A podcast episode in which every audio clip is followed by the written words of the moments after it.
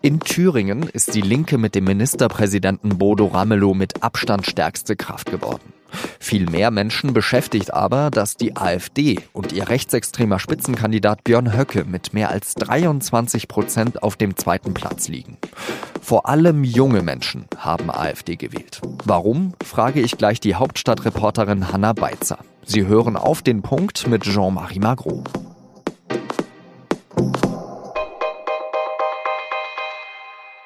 Der alte Thüringer Ministerpräsident wird mit großer Wahrscheinlichkeit auch der neue sein. Bodo Ramelow von der Linkspartei hat mit 31 Prozent ein Spitzenergebnis eingefahren.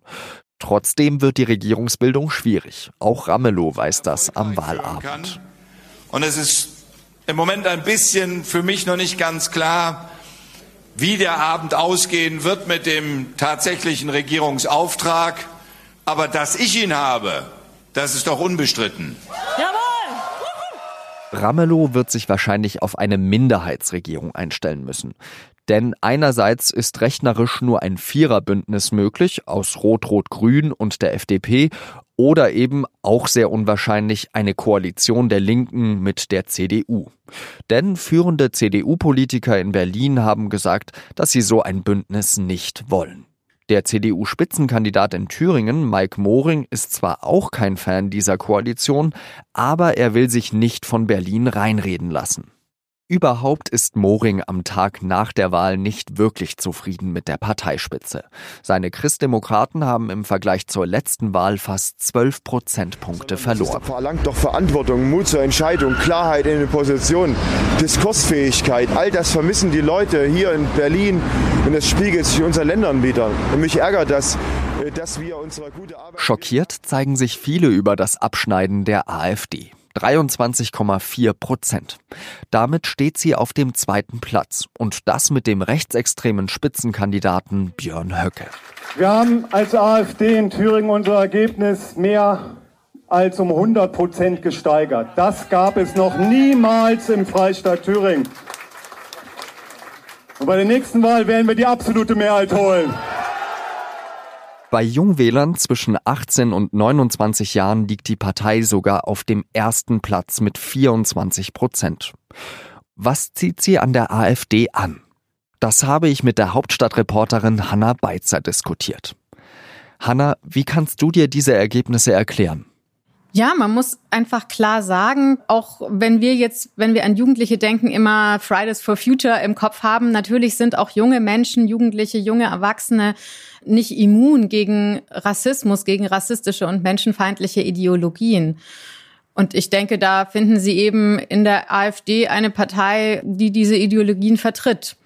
Die andere Erklärung ist natürlich, dass auch viele andere Faktoren, die oft mit reinspielen, warum Leute die AfD wählen, also so das Gefühl, abgehängt zu sein, auch möglicherweise bittere Erfahrungen, die man gemacht hat im Osten, speziell in den Nachwendejahren, dass das natürlich auch alles Erfahrungen sind, die junge Leute dort genauso kennen wie ältere. Deswegen gibt es eigentlich überhaupt keinen Grund, warum sie nicht in genauso großem Anteil AfD wählen sollten, wie jetzt zum Beispiel jemand, der 50 ist. Der Spitzenkandidat in Thüringen, Björn Höcke, sagt ja, wir brauchen eine erinnerungspolitische Wende um 180 Grad. Haben solche Ergebnisse vielleicht auch damit zu tun, dass äh, junge Menschen eben nicht mehr so viel mit Erinnerungskultur anfangen können wie ältere? Ich glaube einfach, es gibt in jeder Altersklasse Milieus, die sich dieser Erinnerungskultur verschließen, die die auch ablehnen, die rechts sind und ich denke nicht, dass, dass da an sich die Wahrnehmung der Erinnerungskultur so viel anders ist als bei älteren Leuten. Wenn wir uns jetzt diese Ergebnisse anschauen, nicht nur in Thüringen, sondern auch in Sachsen oder Brandenburg, da hat ja die AfD überall sehr große Erfolge bei jungen Wählern. Hat es damit zu tun, dass man sich dort ganz besonders abgehängt fühlt oder wie erklärst du dir das? Ähm, teilweise mit Sicherheit, ja. Teilweise ist es auch so, dass es jetzt auch kein total überraschendes Phänomen ist. Wenn man mit Jugendforschern spricht, dann sagen die einem immer, bei Jugendlichen und jungen Erwachsenen spiegeln sich sehr oft so bestimmte gesellschaftliche Trends, die gerade aufkommen, äh, besonders stark wider, weil ja, weil sie eben sehr unmittelbar darauf reagieren, was gerade so Thema ist. Und das gilt für Sachen, die wir jetzt vielleicht als positiv empfinden, wie Engagement für die Umwelt, aber es gilt eben auch für Tendenzen, die wir als negativ bewerten würden. Also es ist einfach so, dass in den vergangenen Jahren Rassismus, Menschenfeindlichkeit, auch so diese Systemverachtung, die die AfD ja auch verkörpert, im Diskurs sehr viel Raum eingenommen haben und äh, dass sich das eben widerspiegelt in diesen Jugendlichen, die diese Diskursverschiebungen auch äh, aufnehmen. Heißt das, diese Jugendlichen haben eben das Vertrauen in das System, wenn man so sagen darf, verloren? Und sind die dann überhaupt noch empfänglich für politische Angebote? Also sie haben das, äh, haben das Vertrauen vielleicht auch nie gehabt, je nachdem, wie alt sie sind. Also die AfD gibt es jetzt auch schon ein paar Jahre.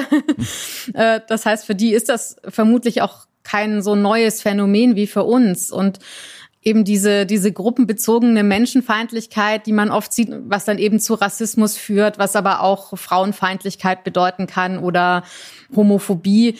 Ja, das, das ist halt im Moment gesellschaftlich ein sehr großes Thema. Und wenn das irgendwann nicht mehr so viel Platz einnimmt, dann kann es natürlich auch sein, dass es, dass es wieder auch bei der jüngeren Wählerschaft nicht mehr so präsent ist.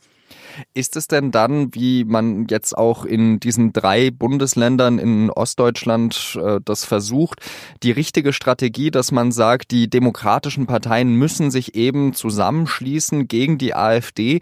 Oder ist das dann nicht noch viel mehr so etwas, was so eine Wagenburg-Mentalität bei, bei diesen jungen Leuten triggert, dass die dann erst recht sagen, ja, ihr seid ja eh alle gegen uns? Ich finde, das ist eigentlich die einzige Möglichkeit, sich zusammenzuschließen und dadurch eben auch zu zeigen, wir sind die Mehrheit, das ist das Deutschland, das wir uns vorstellen und eben nicht das Deutschland, das die AfD zeichnet in ihrem, in ihrem Politikentwurf.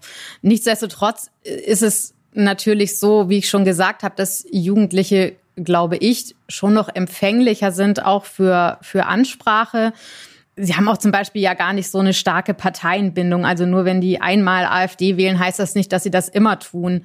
Das heißt, ich glaube, die sind schon auf jeden Fall noch ansprechbar, aber man muss ihnen schon ganz klar die Grenze aufzeigen und sagen, das, was die AfD macht, ist nicht normal.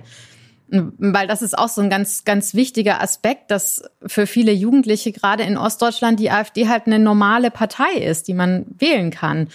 Und da immer wieder zu sagen, das ist keine normale Partei, das ist eine rassistische Partei, das ist eine systemfeindliche Partei, ist enorm wichtig. Und da soll man auch nicht irgendwie versuchen, deren, deren Egos zu streicheln oder so zu tun, als wäre das nicht so schlimm, die zu wählen. Das wäre völlig kontraproduktiv. Vielen Dank für diese Einschätzung nach Berlin, Hanna Beitzer. Vielen Dank und tschüss. Und jetzt noch weitere Nachrichten. Der Zentralrat der Juden hat mit Entsetzen auf das Ergebnis der Wahl in Thüringen reagiert. Zentralratspräsident Josef Schuster hat gesagt, dass es gerade in Thüringen keine Zweifel an der rechtsnationalen Ausrichtung der AfD gebe. Wer die Partei wähle, wähle den Weg in ein antidemokratisches Deutschland. Und auch die türkische Gemeinde in Deutschland wertet das Abschneiden der AfD als Alarmsignal. Der Vorsitzende Sofuolu sagte, das Ergebnis mache deutlich, dass Rassismus in den neuen Bundesländern mehrheitsfähig geworden sei. Eigentlich sollte am 31. Oktober Großbritannien aus der EU austreten. Die Mitgliedstaaten der Europäischen Union haben sich aber darauf geeinigt, den Brexit zu verschieben, und zwar bis spätestens zum 31. Januar. In dieser Zeit wird nicht mehr über das EU-Austrittsabkommen verhandelt.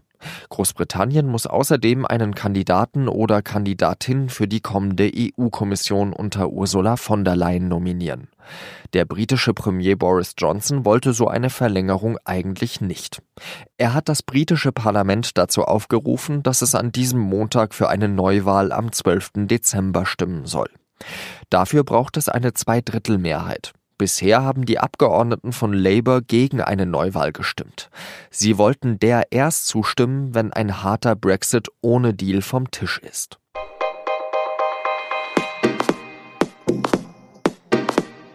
In der Fußball-Bundesliga erleben wir gerade ein Revival der 70er Jahre. Borussia Mönchengladbach führt die Tabelle vor den Bayern an. Wie macht Trainer Marco Rose das? Und wie schaffen es auch Außenseiter wie Freiburg und Wolfsburg, sich oben zu halten? Das diskutiert Anna Dreher mit ihren Kollegen in der neuen Folge des SZ Sport Podcasts. Und wenn Sie allgemein Fragen zu unseren Podcasts haben oder Anregungen oder auch Lob, dann schicken Sie uns das doch gerne an podcast.sz.de. An diesem Wochenende hat zum Beispiel eine unserer Hörerinnen uns gemeldet, sie freue sich immer, wenn der Kollege Langenau bleiben Sie uns gewogen oder ich Adieu sage. In diesem Sinne, Redaktionsschluss für Auf den Punkt war wie immer 16 Uhr. Ihnen eine schöne Zeit und Adieu.